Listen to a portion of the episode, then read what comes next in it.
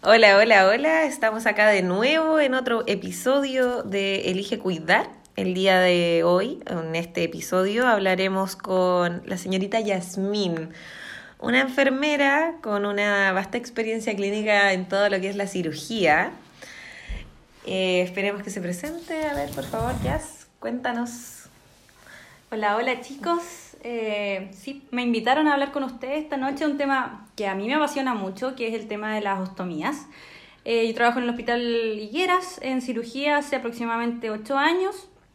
Eh, ahí me dedico a, bueno, ahora en este momento me encuentro haciendo cuarto turno, pero he trabajado en varios tipos, en diurno, de corto, como, como le conocen a otros.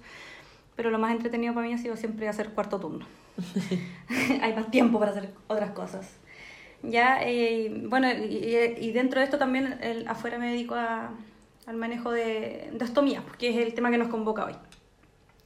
Cuéntanos, Jazz. ¿Qué son las ostomías? Eh, bueno, el tema de la ostomía, en realidad en la universidad nosotros nos pasan súper eh, como una pincelada en lo que es médico quirúrgico.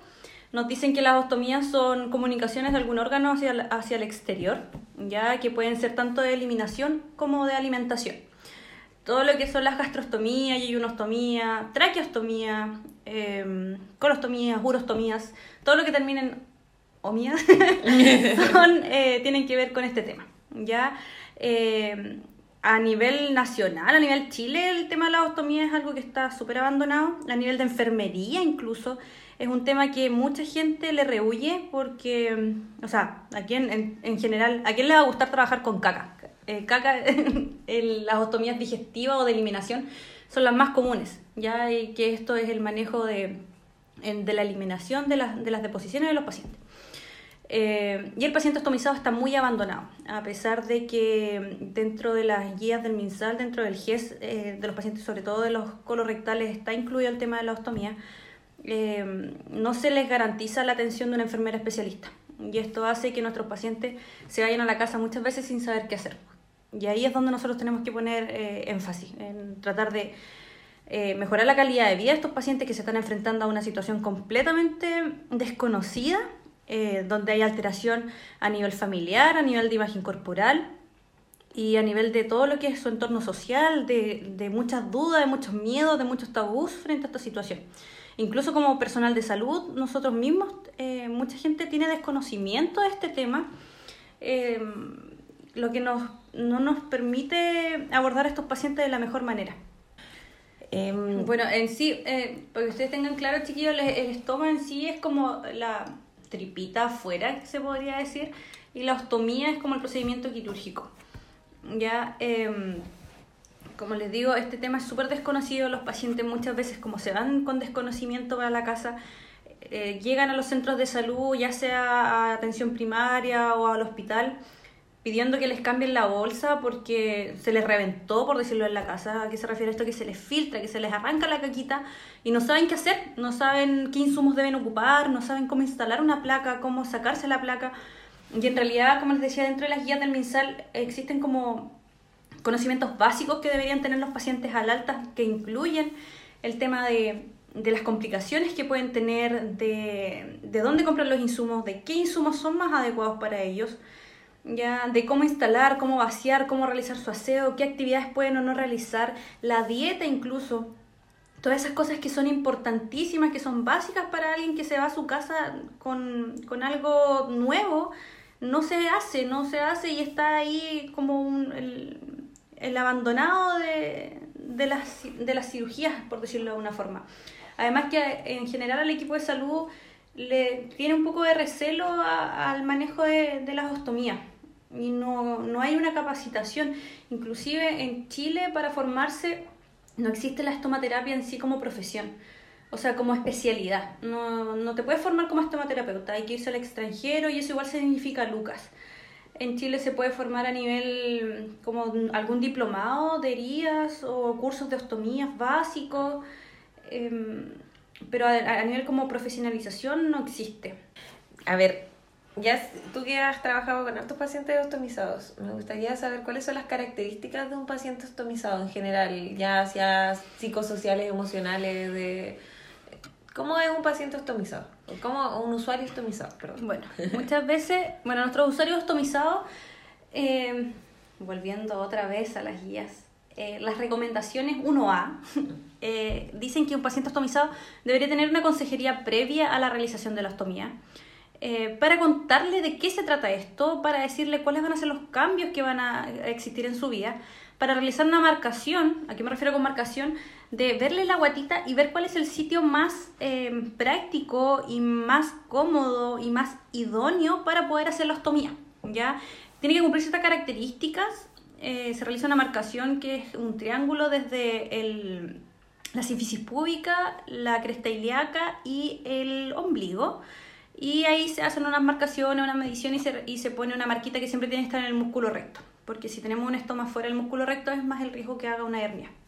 ¿ya? Mm. Eh, y tiene que estar lejos de prominencia ósea, lejos de cicatrices, eh, lejos de pliegues. Si, por ejemplo, ustedes tienen que, se realiza esta marcación, al paciente se le dice que se siente, que se ponga de lado y se ve si es que se les, se les hacen pliegues, porque los pliegues son eh, riesgo de que se nos filtre la placa. Como entre los rollitos. Claro, entre los rollitos. Entonces, eso es súper importante porque entre más pliegues tenga o se ponga en un, sitio que no corresponde, va a ser más el riesgo que el paciente realice complicaciones postoperatorias. ¿Ya? Por eso se le dice que es una recomendación como 1A y que también esta consejería la realice una enfermera especialista. También tendrían que tener una asesoría psicológica.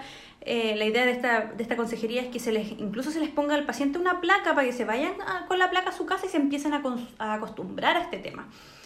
Eh, dentro de esto existen, bueno, existen dos tipos de ostomías como digestivas más comunes, que es lo que vemos nosotros en cirugía, que son las uros, o sea, las colostomías y las eh, ileostomías. Ya las diferencias principales es que la colostomía está a la izquierda eh, de la guatita y en general son de posiciones más formadas porque es un trayecto del colon más bajo y son, eh, yo siempre les explico a los pacientes que estas ostomías son como que ahora tienen el, el poto adelante, así en esas palabras. A, nuestros pacientes en general, el sistema de salud eh, público y sobre todo estos pacientes que terminan con un CA de colon, que son las características más básicas por las que, o sea, la enfermedad más común en que los pacientes se ostomizan, son pacientes que no, no, son muy entendidos del tema. Entonces tienes que tratar de hablarle con el vocabulario más básico. Entonces lo mejor que tú puedes decir es, bueno, ahora en realidad se les cambia el poto para adelante. ¿Ya? ¿Por qué? Porque las ostomías no necesitan un manejo eh, de técnica estéril, no necesitan limpiarla con suero, limpiarla con gasa, sino que esta ostomía es eh, una mucosa que quedó afuera, que no tiene sensibilidad, pero que si uno le limpia muy fuerte va a sangrar. Y lo otro que el cuidado principal es tener con la piel adyacente a esta ostomía, porque es piel de la guatita que no está acostumbrada a recibir deposiciones, que muchas veces las deposiciones son más ácidas, sobre todo en, las eh, ileostomías, y pueden provocar dermatitis. ¿ya? Mm.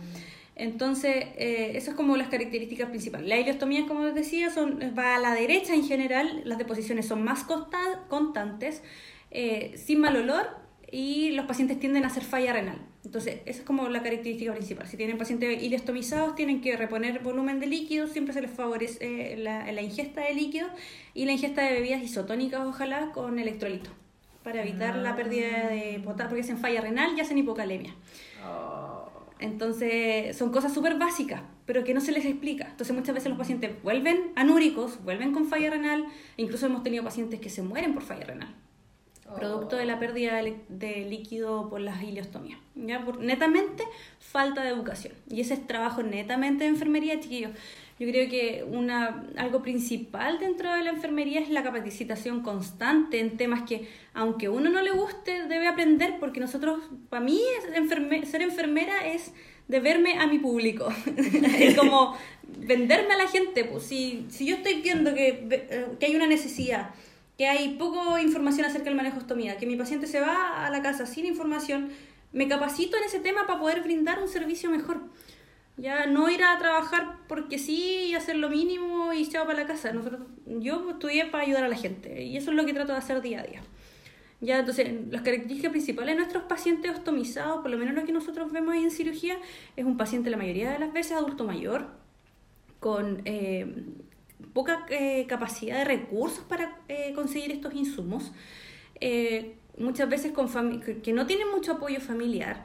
Entonces hay que tratar de adaptar la educación a lo que uno les entrega para eh, que ellos manejen de la mejor forma esto. ¿Por qué? Porque si un paciente se ostomiza y se va para la casa y no sabe manejar la bolsa, también aumenta, es un costo en el es un aumento en el costo de la atención de nuestros pacientes. ¿Ya? ¿Por qué? Porque van a volver a rehospitalizarse por eh, dermatitis, por dehiscencia de sutura, por infección de herida respiratoria, por separación mucocutánea, que significa que el estómago se nos va a separar del borde. Eh, y también va a significar un, una alteración en su salud mental. ¿ya? Porque van a estar en su casa o de lo mejor y de repente se les va a filtrar la bolsa, van a quedar lleno de caca o se les va a filtrar el pipí en caso de la urostomía. Entonces yo creo que a nadie le gustaría terminar así. ¿Ya? Mm. El otro tipo de paciente, o sea, lo más común es que tengamos pacientes colostomizados por eh, lesiones de colon. Pero también tenemos muchos pacientes colostomizados o ileostomizados por eh, lesiones uterinas con metástasis o que tienen compromiso de colon, pacientes con lesiones de vejiga que tienen compromiso de colon, pacientes, por ejemplo, traumáticos, eh, apuñalados, baleados, que terminan con colostomía, pacientes con diverticulosis complicada, pacientes con Crohn, pacientes con enfermedad inflamatoria pélvica. Mm, y lo importante también en eso es que los pacientes que son GES el, el hospital se le entrega insumos, le entrega 5 placas, 7 bolsas al mes. Pero los pacientes que no son GIS tienen que comprar los insumos y los insumos son súper caros y son escasos. Entonces, eh, por ejemplo, un set de colostomía, una placa con una bolsa, que es lo básico, sale aproximadamente 6 mil pesos. Oh. Entonces, si no saben manejar el estómago, significa que se van a poner una placa que les va a durar una hora, en un día pueden gastar 3, 4 placas, Imagínate el costo que significa, y sobre todo nosotros, para un paciente del servicio público. Es mucha plata que muchas veces yo he tenido pacientes que han llegado con bolsa de basura en la guata, que han llegado con confort, que han llegado con paños en la guata, porque no, no tienen lucas para poder comprar esto. Oh, Entonces, tú dentro de lo que puedes tratas de hacer cosas, de, no sé, de ver con el consultorio, de ver con el asistente social, cómo eh, conseguir los insumos, incluso en el hospital hay una, hay una um, agrupación de pacientes optimizados que la señora Rosa, creo que se llama la abuelita, que es una paciente ostomizada, dirige este grupo y eh, consiguen insumos un poco más baratos. ¿Ya? Pero igual sigue siendo caro, sigue, para cómo está la salud en Chile, para lo que gana una persona adulto mayor o una persona en general, un sueldo mínimo, no tenía recursos para comprar las cosas. Entonces la idea es que con lo poco que le dan, hacer que dure. Entonces, por ejemplo, si uno maneja bien y le entrega los insumos correctos, les enseña de buena forma, puedes usar una, una bolsa una semana, una semana y media. Vas a ocupar cuatro o cinco bolsas en un mes, entonces te alcanza lo que te entregan. Pero si no, entonces ahí revista la importancia. Nosotros podemos hacer mucho, mucho, mucho, chiquillos, la diferencia en, en la vida de una persona. Y eso es, para mí es súper importante.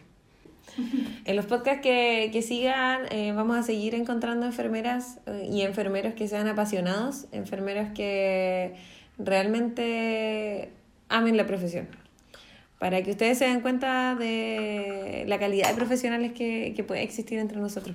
Así que chiquillos, muchas gracias por escucharnos. Nos escuchamos en el próximo podcast. Y gracias. Chao.